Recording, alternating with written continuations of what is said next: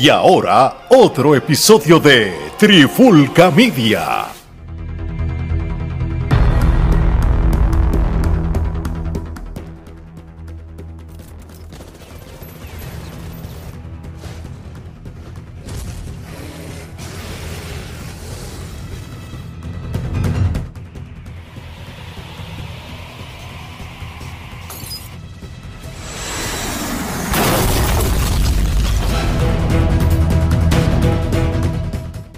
Buenas y bienvenidos a otra edición de Charlando de Cine y TV y me acompañan nuevamente los otros dos miembros de la Trifulca, el ingeniero Alex Torres y el hombre que habla con la tableta Omar Vázquez, que es la que hay. Todo bien, mano, gracias a Dios aquí, loco, por hablar de este tema interesante y polarizante y controversial por demás. Imagínate, este, es algo que, que, por lo menos cuando yo era pequeño me marcó mi infancia en cuestión de lo que es música y todo, y, aunque ya muchas estas cosas se sabían, lo que vamos a discutir ahora, pues como que te, como que te deja en un factor como de shock o que más grande. Eso es así. No, definitivamente, y lo que vamos a estar hablando en el día de hoy es el documental eh, que salió en la plataforma de streaming de HBO Max, el documental este Menudo, Siempre Jóvenes o Forever Young, como es titulado en inglés. Entonces, este, esto es un documental de cuatro episodios que estrenó en la plataforma y pues eh, es un tema que obviamente eh, no es nuevo, porque es algo que en su momento, pues, este, para aquellos pues que crecieron con la agrupación, pues fue un, un poco impactante, ¿no?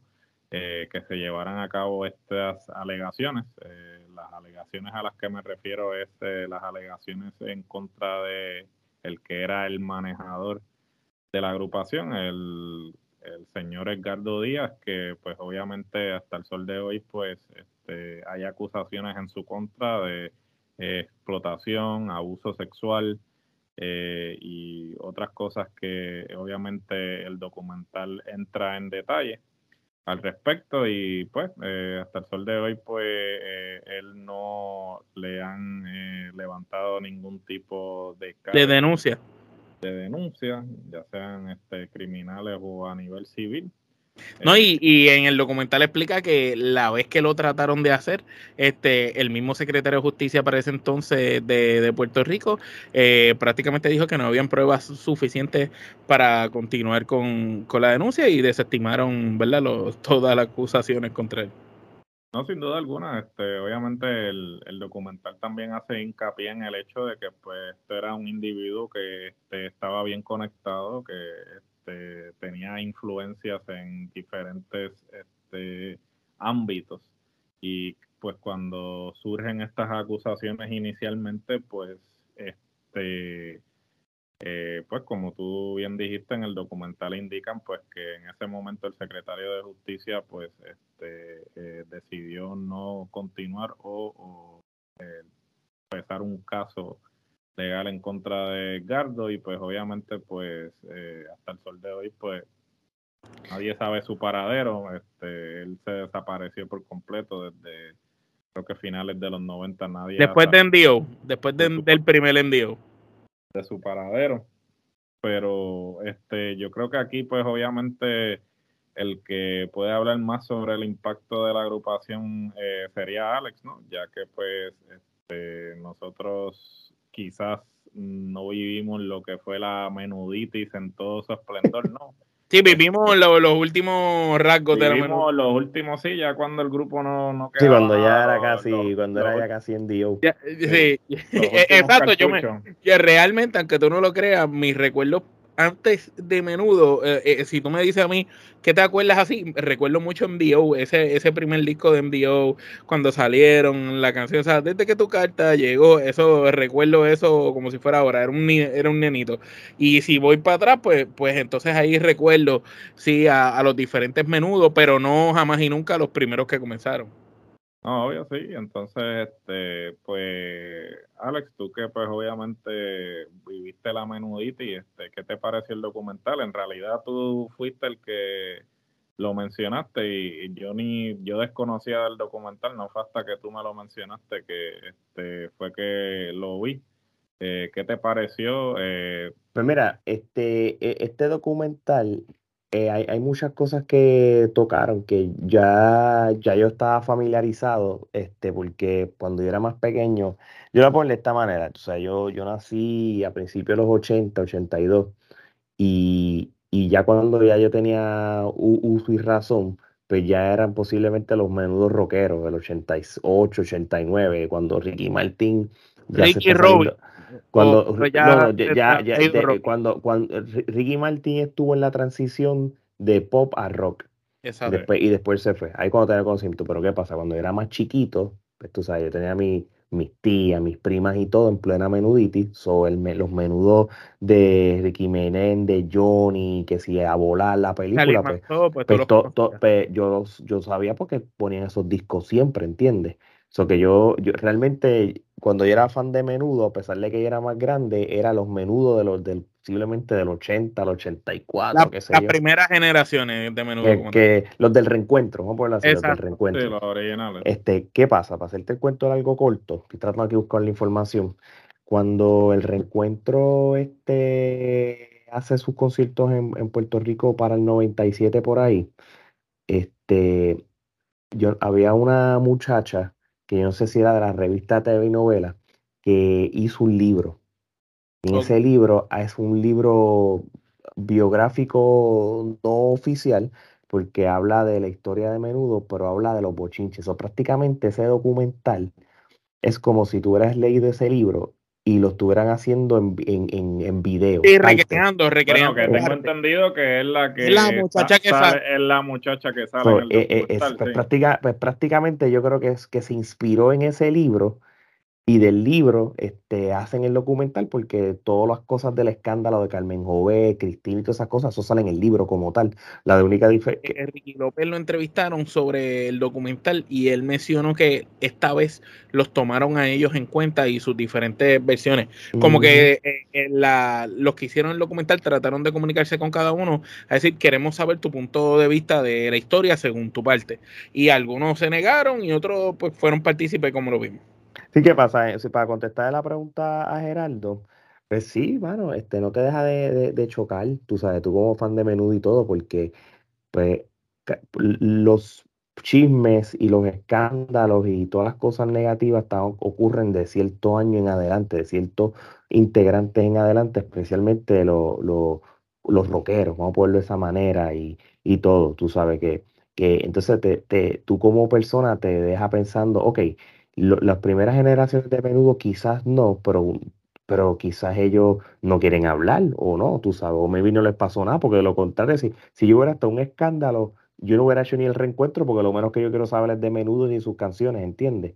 So, yo, yo, yo, puedo, yo puedo con, el, con ese documental que nosotros vimos, yo puedo asumir, y me puedo equivocar, de que hay más menudos, ex menudos, de épocas anteriores a la, a la, era del rock y quizás pasaban por lo mismo, pero decidieron quedarse callados.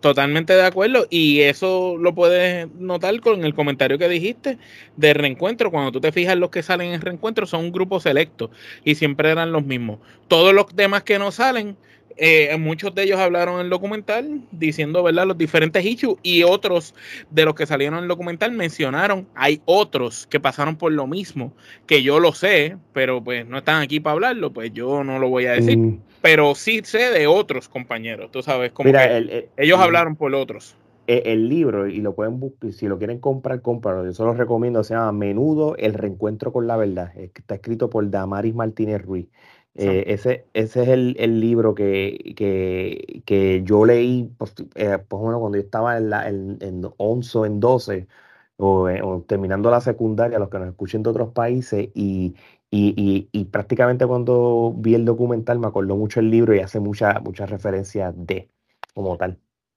No, y definitivo, y pues ciertamente pues muchos de ellos pues quizás han optado simplemente no hablar sobre estos sucesos porque pues hablar sobre estos sucesos requiere eh, revivir no estos sucesos y muchas personas pues eh, particularmente las personas que son este, víctimas de abuso sexual, pues eh, tener que revivir esos eh, momentos, pues realmente no es lo predilecto, ¿no? Pues obviamente, pues cada cual decide este, manejar este asunto de manera diferente. Una cosa que estábamos hablando tras bastidores, que creo que el documental hace hincapié, este, el hecho de que pues hubo un cambio drástico en términos de cómo Edgardo reclutaba a los miembros, ¿no? Mientras que los primeros miembros este, eran de clase media alta, ¿no? Que quizás pues era más difícil este, convencer a los padres de ciertas cosas y ya cuando empezaron a cambiar de miembros, eh, cuando ya pues llegaban a la edad, eh, pues entonces eran ya este, personas de eh, bajos recursos, este, y entonces pues obviamente él eh, les vendía esta idea, esta concepción de que pues, ah, no, este, entrégame básicamente a tu hijo y pues yo lo voy a hacer famoso, van a tener dinero, y una serie de cosas que obviamente pues los padres pues se, se dejaban este hipnotizar digamos no por eh, por las necesidades.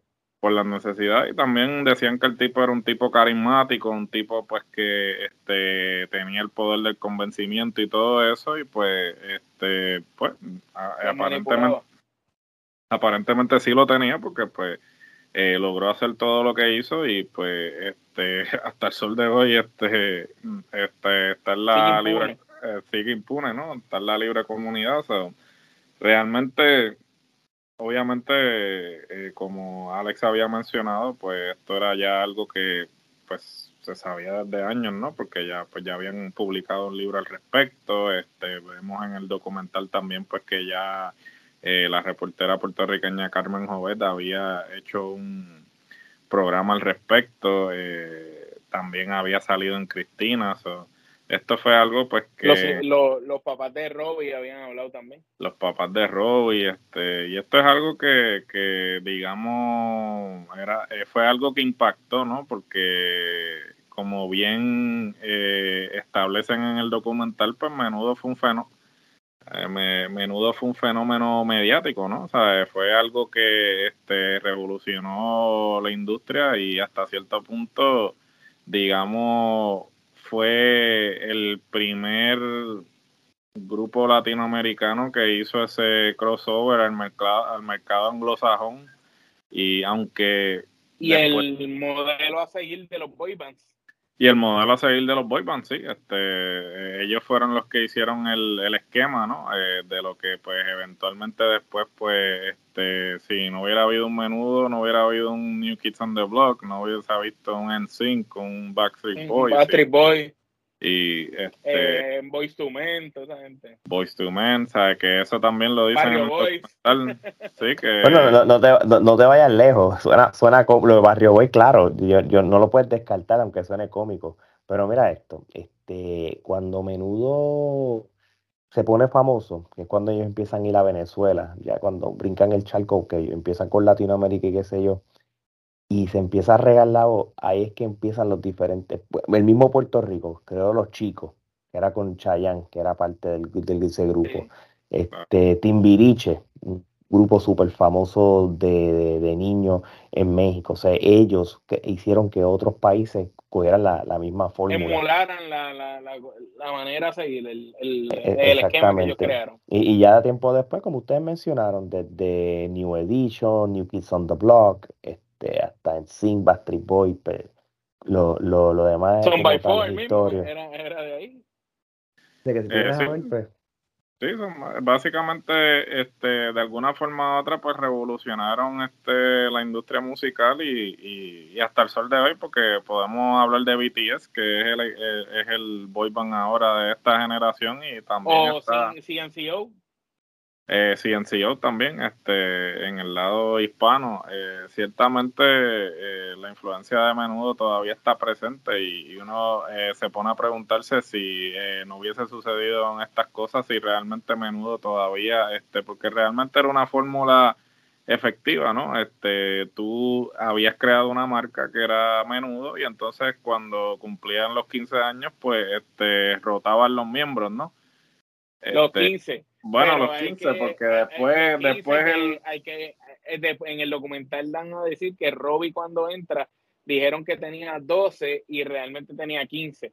So que técnicamente Robbie es de los más viejos que se quedó en el grupo este, teniendo como 17 años o 18 Claro, y Ricky también, Ricky también se quedó hasta más de los 15, porque y, y, obviamente después que pasó todo lo del escándalo, pues eh, eso pues dejó de ser, porque pues ya él estaba tratando de simplemente mantener el grupo a flote y hubo miembros que pues se quedaron luego de los 15, ¿no? Porque pues ya estaba al punto de que tuvo que inclusive empezar a reclutar fuera de Puerto Rico, que eh, lo menciona en la entrevista esa que eh, hizo con Cristina. Con Cristina. Este, y pues tuvo que, cambiar el modelo porque... Que de hecho, que, esa, entrevista con Cristina fue un montaje de parte de Edgardo con la misma Cristina y con los medios americanos eh, hispanoamericanos este, hispanoamericanos en ese en ese momento porque prácticamente ellos utilizan eso para limpiar la imagen sucia que ya había venido de los programas pasados con Carmen Joven en Puerto Rico, como el documental lo explica, que tienes al muchacho tratando de decir su, su punto y todo es tirándole, tirándole y haciéndole ver. Incluso Cristina llega a una conclusión en el mismo programa donde dice, pues ya sabemos qué pasa cuando le das poder a la gente. Te fallan, tú sabes, y tú te quedas como que, espérate, ¿qué pasa aquí? Esto no era para escuchar las dos versiones. Obvio, y él, eh, obviamente, este, como mencionamos anteriormente, es una persona que este, tenía influencias, este, tenía los movía, movía, la ficha y pues eh, obviamente él iba a hacer todo lo posible por proteger su imagen y al punto de que pues hizo esa artimaña, ¿no? Que inclusive el chamaco que estuvo, este, después lo dijo, que eh, él vio la dinámica, como después Cristina este, saludó a, a Edgardo Díaz como si, como si fueran amigos de toda la vida. Y, que se supo que después tuvieron una fiesta y todo compartiendo juntos. Sí, tuvieron fiesta y todo, y pues este e, este señor pues demostró que él, iba a llegar a, a, a, lo que tuviera que hacer para este salvar su pellejo, ¿no? Y no, en balde a, pues obviamente, lo, las implicaciones que tuvieran sus acciones, ¿no? Porque ciertamente eh, haces quedar al otro como un mentiroso, ¿no? Eh, y ciertamente también, ¿sabes? Como que tratas de dirigir la, la narrativa a que el otro está buscando dinero. Cuando realmente si lo pones en perspectiva, el otro como bien dice, mira, yo, yo no me beneficié de esto, ¿sabes? Porque él no levantó un proceso legal en contra de, de Edgardo Díaz ni nada, él simplemente estaba dando su versión de lo que sucedió mientras... Que los agredía físicamente. Que los agredía físicamente, verbalmente, obviamente las personas que estaban alrededor, porque tú me perdonas, ¿sabes? La manera en que ellos relatan estas cosas, yo dudo mucho que estos tipos estén mintiendo, porque, ¿sabes? Cuando tú relatas con lujo de detalles, ¿sabes? Es imposible es tú inventarse eso. ¿sabes? Tú estás reviviendo eso otra ¿sabes? Y tú como víctima de abuso sexual, pues, este, eh, es bien difícil tú inventarte semejante cosa así con lujo de detalles, ¿tú me entiendes? eh, realmente, eh, ¿sabes? Los que saben lo que sucedió allí fueron los que estuvieron presentes, pero si yo me tuviera que inclinar a quién creerle, obviamente le voy a creer.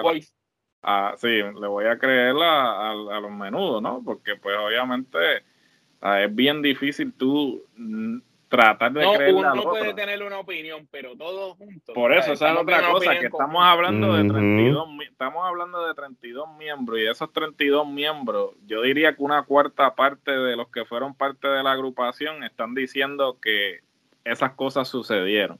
Entonces, una, y se están apoyando los unos a y se están apoyando los unos a los otros y no solamente eso, sino que como mencionó Alex, o sea, también hay que tomar en consideración que quizás no todos los miembros fueron víctimas o quizás fueron víctimas y no quieren entrar en detalles al respecto, porque por ejemplo, este, pues los, de la los del grupo original, pues obviamente han tenido carreras luego de, de, estar en menudo, ¿no? Este Johnny Lozada pues sale en televisión, este Ricky Meléndez abogado este, en fin, este, han tenido Pero, eh, por ejemplo, cuando Johnny estaba hablando en el documental, Johnny deja claro que aunque él no fue abusado, él no descarta eh, lo que se dice porque él presenció conducta que no eran apropiadas. Él lo, ah, no, claro, y él obviamente, él, es bien cuidadoso, él es bien cuidadoso con lo que dice. Político con lo que dice. Él es bien político porque él sabe, ¿no? O sea, él no se va a meter ahora a estar diciendo algo para que le vayan a meter un caso por difamación, porque él, él no es estúpido.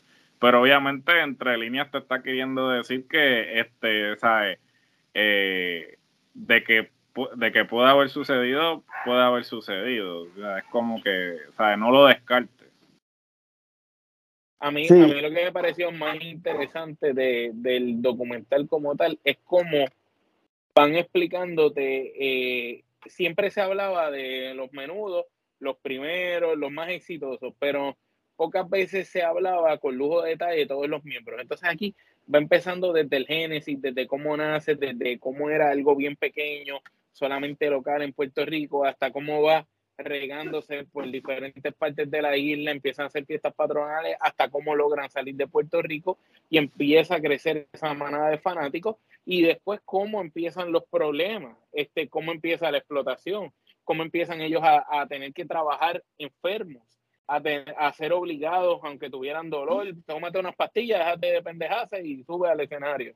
Tú sabes, eh, cómo los agredían físicamente, y cómo siguen ellos teniendo que ir, viajar, hacer las cosas, estudiar, todas esas cosas juntas a la vez, más encima de la presión de, tener que hacer los anuncios. Y entonces también es interesante el dato de que por los anuncios eran negocios que el hombre hacía aparte y no le daba nada a ellos él simplemente le seguía dando su sueldo y los auspiciadores y las marcas que ellos anunciaban y conseguía por el lado, eso nada de eso iba para los muchachos. O que estamos hablando aquí que el tipo también maliciosamente se estaba lucrando de unos muchachos y hasta cierto punto crea la fórmula perfecta de que el grupo nunca se pone viejo porque empieza a cambiar a los muchachos, pero también es porque ya cuando son adultos los derechos cambian también de los muchachos, entonces ya ellos tienen voz y voto y otros derechos y ya no son los papás los que decían por ellos. Entonces, aquí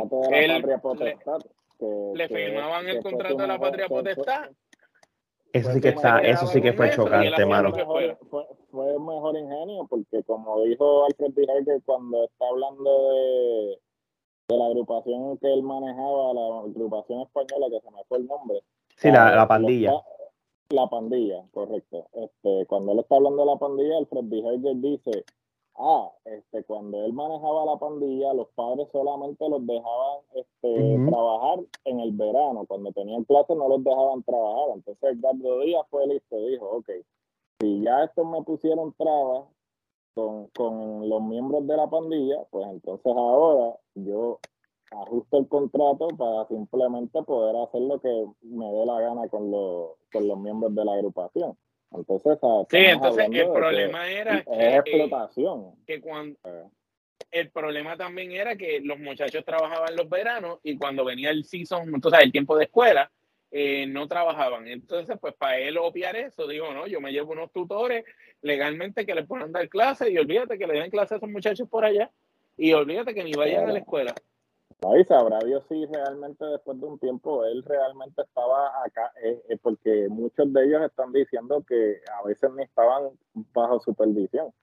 ¿Qué garantía tú tienes de que esos chamacos realmente estaban con el tutor? Si eh, el, el que agarraron por droga dijo, no, si allí se metía uno y salía otra, o sea, tú me, o sea, sí, él dijo yo y el otro, él, él, dijo que él y el otro compañero tienen historia de cientos de mujeres que, ellos estaban entrando y saliendo. Entonces tú me quieres decir a mí que yo, que yo te voy a creer a ti que tú le estabas este, proveyendo un tutor cuando esas cosas sucedían, ¿sabes? Por favor. y lo más grande fue la historia que ese mismo narró, que que ese Blas, el, el de apellido Blas, que, que él mismo narró que de momento ellos llegan a Colombia y se mete este tipo al cuarto y ellos se asustaron y les deja un kilo de cocaína en la cama y le dice que eso es para ellos, se van y que después resulta ser que el tipo era el promotor del evento, tú sabes. que hasta cierto punto, mira, estás dándole a estos muchachos que tienen las hormonas a millón, chamaquitas,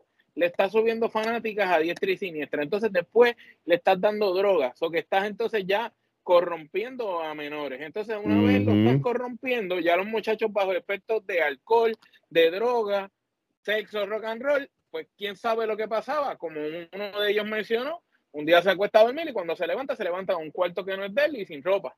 Y entonces, como, y habiendo sido violado. Entonces, como otro de, de ellos mencionó, que, que de momento tocaban la puerta de un cuarto cuando entraban estaba el otro tipo con la toalla más diminuta posible eh, delante de ellos. Todos los chistes eran sobre, sobre homosexualismo, sobre partes privadas, eh, también como mencionan que todos eran hombres, ahí no había mujeres, ni una sola. Era parte del grupo de trabajo de, este señor. O sea que cuando tú oyes eso, tú lo que estás pensando es, espérate, este tipo era un pedófilo y los que los rodeaban también, y literal se aprovechaban de esos muchachos.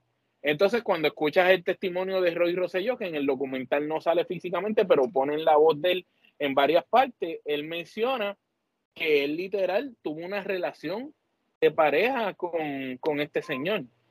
Y que este señor se enamoró de él y él fue el único que no cogió ninguna audición.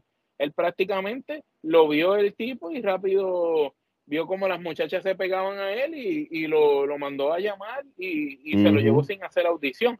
Y después de eso, este muchacho, este, todos los demás sabían que dormía con él, como él lo mencionó.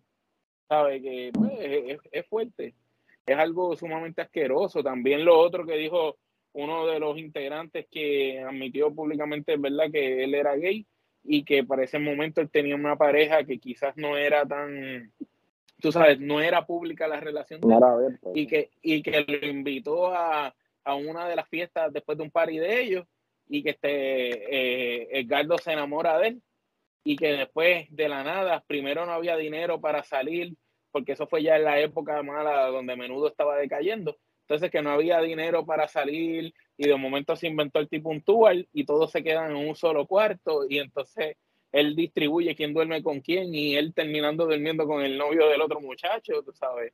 Que eso estuvo bien el garete. Cuando tú oyes esa historia, tú dices, wow, esto está fuerte.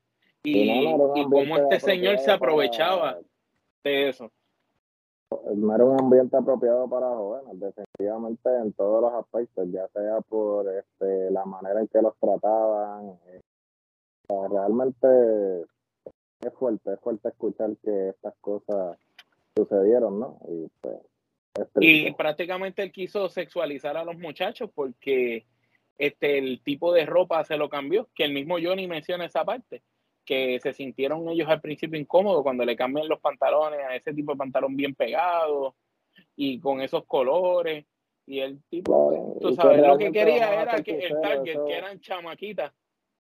Eso es una estrategia que se ha utilizado en, en la industria eh, musical desde tiempo inmemorial, este, y hasta en el mismo Hollywood, ¿no? Este, esa cuestión de sexualizar, ¿no? Porque pues tú estás apelando a un demográfico y pues tienes que a toda costa pues eh, seguir atrayendo llamar la atención de, ese demográfico. De, ese demográfico y pues no es la mejor estrategia, pero desafortunadamente todavía se utiliza porque como dicen, el sexo vende. Y es triste, pero es una, es una realidad que pues han tratado De, sacar de la industria poco a poco, pero todavía este sucede, ¿no?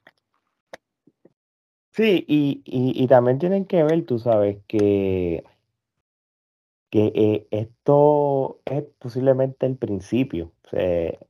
Ya este documental de HBO ya salió, una cantidad de ex integrantes hablaron, eh, hay muchos ex integrantes de menudo que no están tampoco contentos con el, la serie de Amazon, que también la dieron en guapa, de su beta mi moto de menudo. No están de acuerdo de cómo ellos No, porque yo escuché que esa serie fue Gardo el que, el que dirigió esa serie. Entonces, es la serie desde la perspectiva del perpetrador. Exacto. ¿Qué, pasa? Eso es como si la serie Pablo Escobar en vez de narrarle a las víctimas como lo hicieron, lo hubiera hecho Pablo Escobar poniéndose como el superhéroe. Entonces, eh, ¿qué, ¿qué, pasa? Que muchos de los ex integrantes pues, no están bien contentos con la manera de que los personificaron como René Farright y entre otros, y ya muchos de ellos, de, de una manera u otra, ya vieron lo que pasó en HBO Max con Forever Young, pues, eh, pues créeme que este no va a ser el último documental. Ahora muchos de ellos van a abrir la boca y van a hacer sus propios documentales o, sus propias cosas. Así que este es el principio de, de, una caja de Pandora que se acaba de abrir ahora mismo.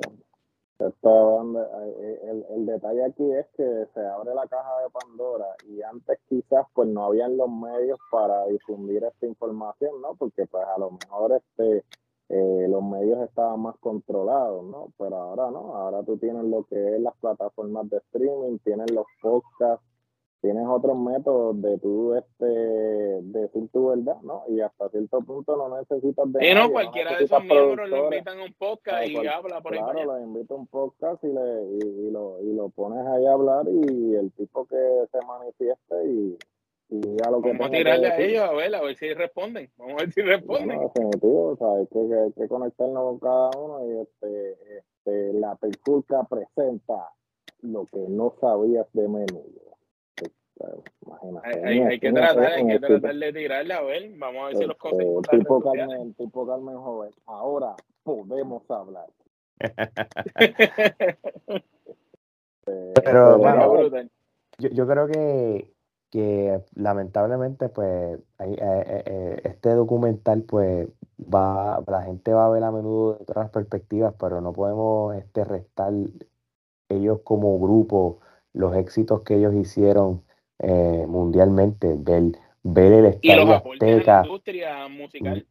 Si ves ese estadio azteca ahí cantando con 60 mil personas que si el Sao Paulo con 200 mil fueron a Japón, a Filipinas, este, realmente ellos, De hecho, y, y en la parte de lo de Carmen Jove, ahora que hablaste de Japón, mencionan como uno de los integrantes en Japón corre para un cuarto, por un pasillo, porque lo estaban persiguiendo para violarlo este señor.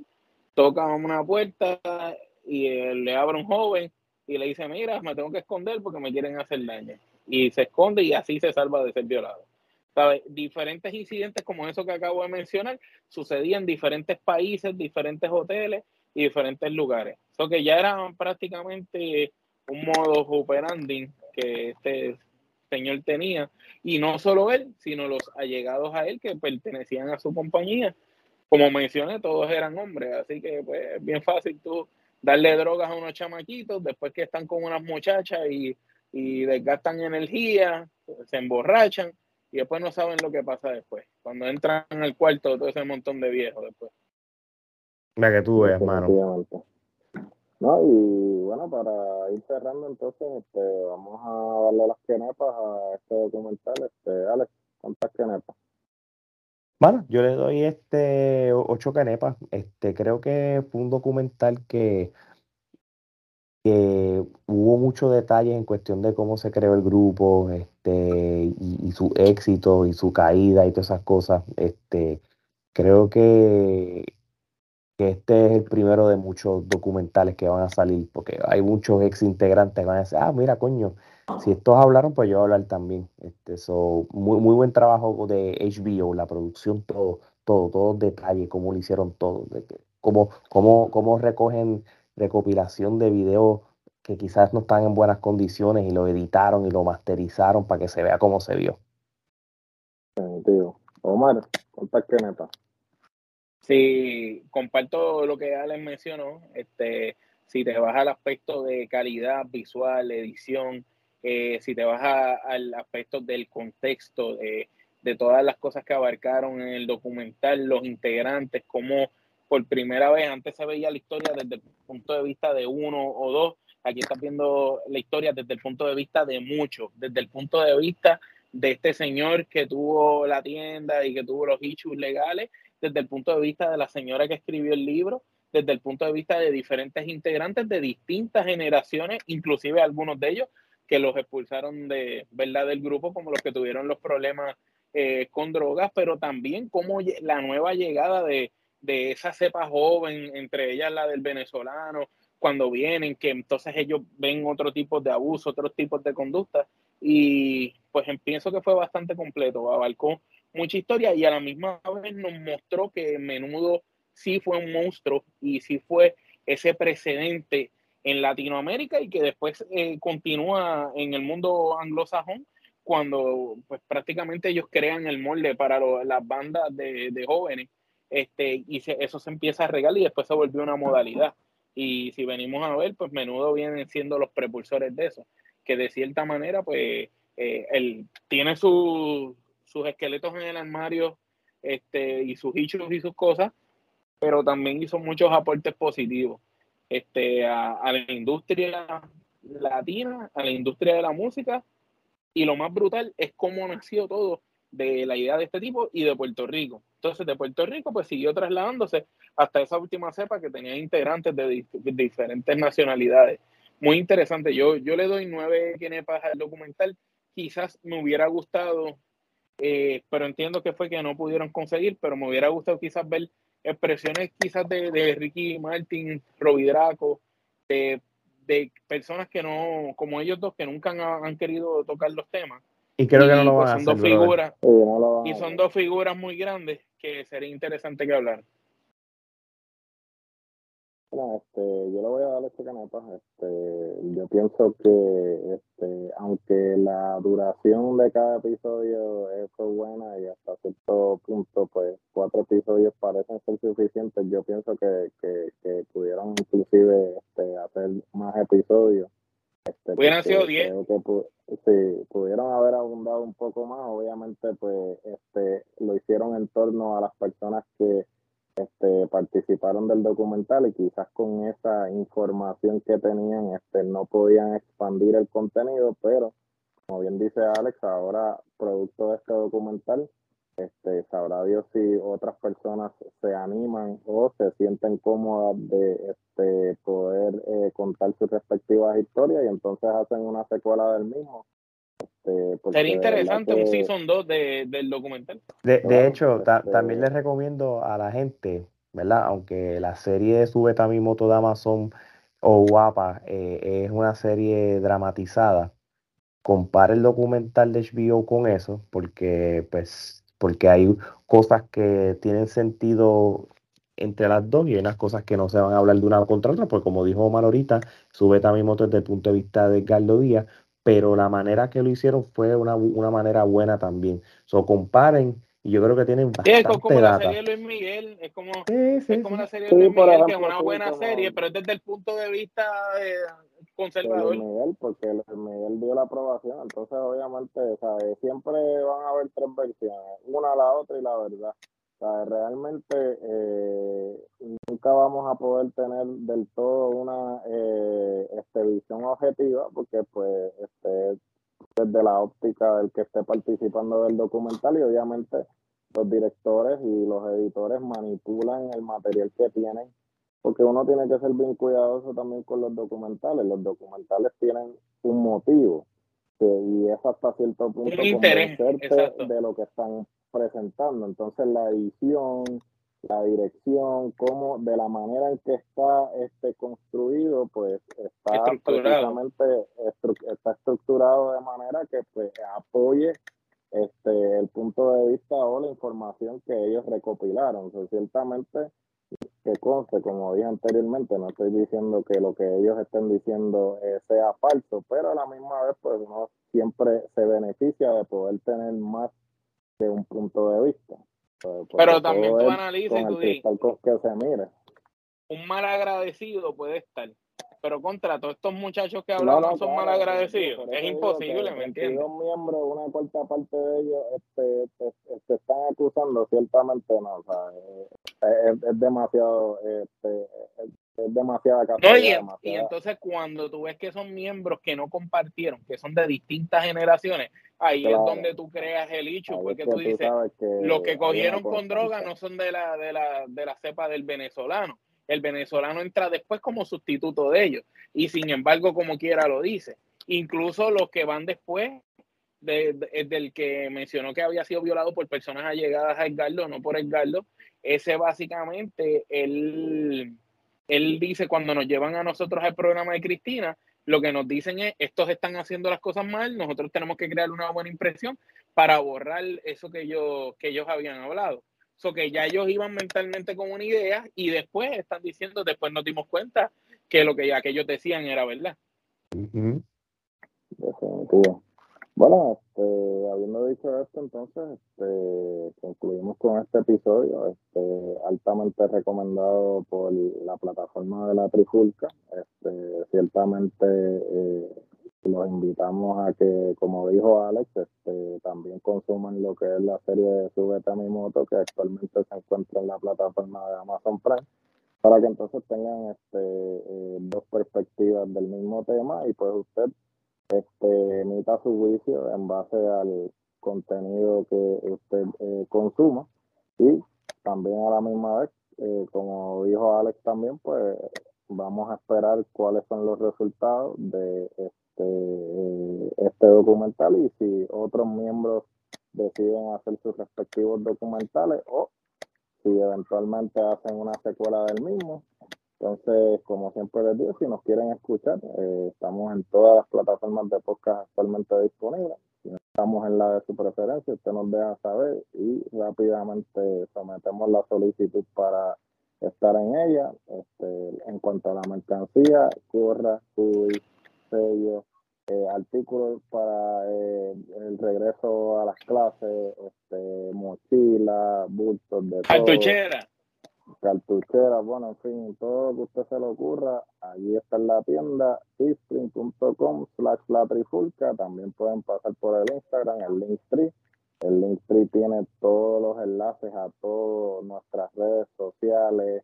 la, el, el enlace directo a la tienda, en fin, todo si, si no nos quiere escuchar y quiere ver estas hermosas caras, pues entonces este, suscríbase al canal de YouTube, denle a la campanita para que vean todo el contenido que estamos produciendo, al menos cinco contenidos semanales, baloncesto, cine, lucha libre, eh, temas sociales, fin, este, de todo como en botica.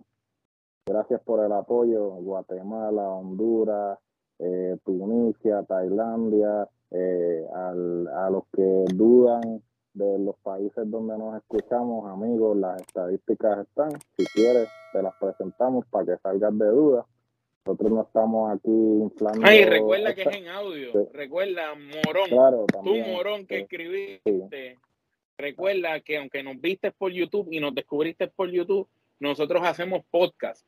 Los podcasts son en audio, son programas en audio. Lo que pasa es que nosotros, además de hacerlos en audio para llegar a más gente, pues para beneficio del que nos quiera ver, los ponemos en YouTube también. Y con, mira, y con eso tenemos mil suscriptores y estamos monetizando en YouTube. Imagínate si esto fuera en YouTube nada más. Por eso, imagínate, imagínate. Y, y, sin necesidad de estar inflando cifras ni nada, porque nosotros todo lo que decimos está fundamentado por las estadísticas que ponemos en nuestras redes sociales. No, pagamos como, como ustedes. no, hay no hay payola, no hay que estar este, eh, eh, pagando ni nada, que esto es orgánico.